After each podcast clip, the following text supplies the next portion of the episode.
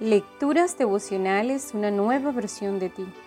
Cortesía del Departamento de Comunicaciones de la Iglesia Adventista del Séptimo Día Gascue en la República Dominicana, en la voz de Linda Fajardo, hoy 4 de junio.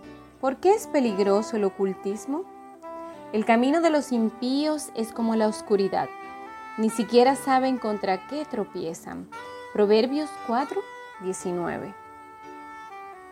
La era del auge de la ciencia y la tecnología es también la época del apogeo del espiritismo. A millones de personas les resulta atractivo y apasionante, sin darse cuenta de que se trata de un camino tenebroso que conduce a la destrucción. La adivinación es un método sumamente desconfiable para obtener información seria sobre el futuro, el mundo y nosotros mismos.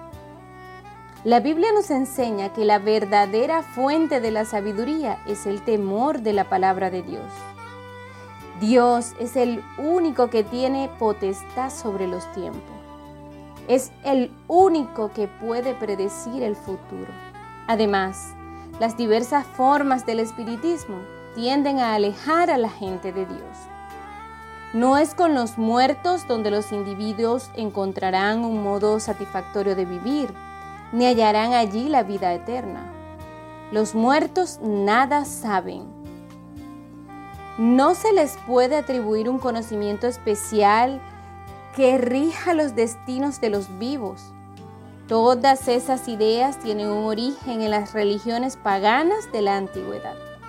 Por si fuera poco, la magia y la brujería pueden desatar poderes de naturaleza demoníaca y mortal.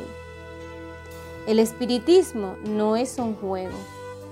El poder del mal es real.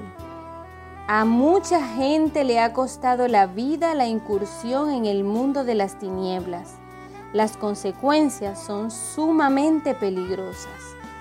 Pretender someter las fuerzas de la naturaleza a los poderes sobrenaturales, al servicio personal, es una afrenta directa a la soberanía divina.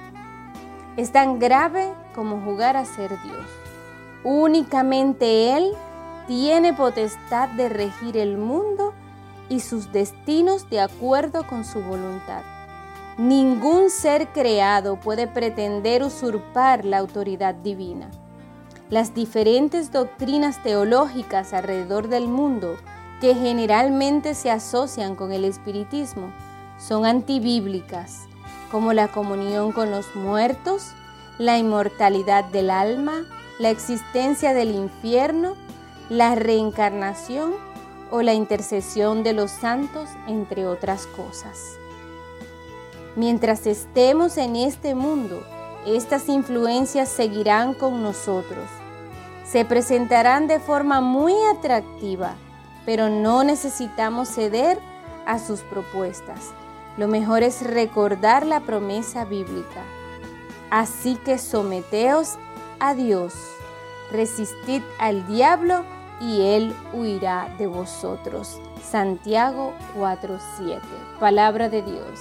Que tengan un excelente día y que Dios les bendiga.